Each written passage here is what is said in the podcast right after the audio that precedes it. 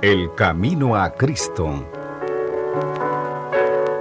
Dios hizo al hombre perfectamente santo y feliz. Y la hermosa tierra no tenía al salir de la mano del Creador mancha de decadencia ni sombra de maldición.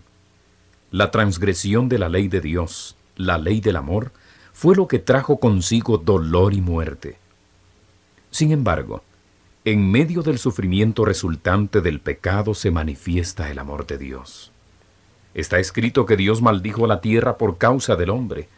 Los cardos y espinas, las dificultades y pruebas que colman su vida de afán y cuidado, le fueron asignados para su bien como parte de la preparación necesaria según el plan de Dios para levantarle de la ruina y degeneración que el pecado había causado. El mundo, aunque caído, no es todo tristeza y miseria. En la naturaleza misma hay mensajes de esperanza y consuelo. Hay flores en los cardos y las espinas están cubiertas de rosas. El camino a Cristo, vida abundante para jóvenes que aman la vida.